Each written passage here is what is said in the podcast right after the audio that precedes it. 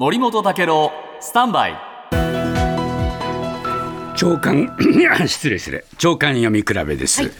えー今日読売新聞ですけれどもアメリカ上院はですね、えーウクライナ支援のために8兆9000億円を含む、えー予算、えーこれで、えー合意しました。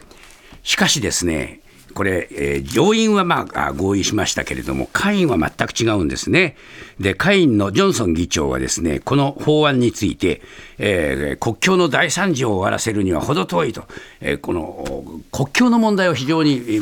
重視してまして、反対する方針を鮮明にした。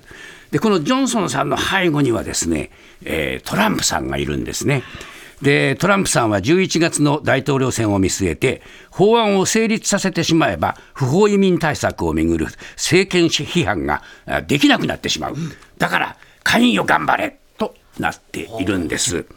でそういう状況の中で、今日毎日え朝日新聞がですね、え公論の中で、え意見を、えこの紹介しているんですが、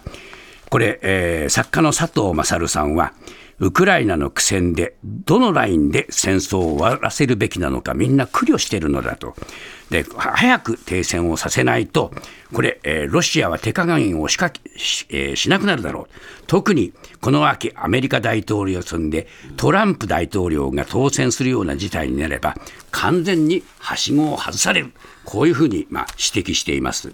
そしてですね、元外,、えー外務事務次官の、えー藪中水戸次さんはですね、やっぱりアメリカの外交の不在、これがあ問題だったんだと。そもそもアメリカは外交官として、えこのブリンケンさんは失格だと。まあ、非常に厳しい批判をして、えーこのウクライナ侵攻が不可避だったように言うけれども、外交さえあればできたはずだと、アメリカを厳しく批判しています。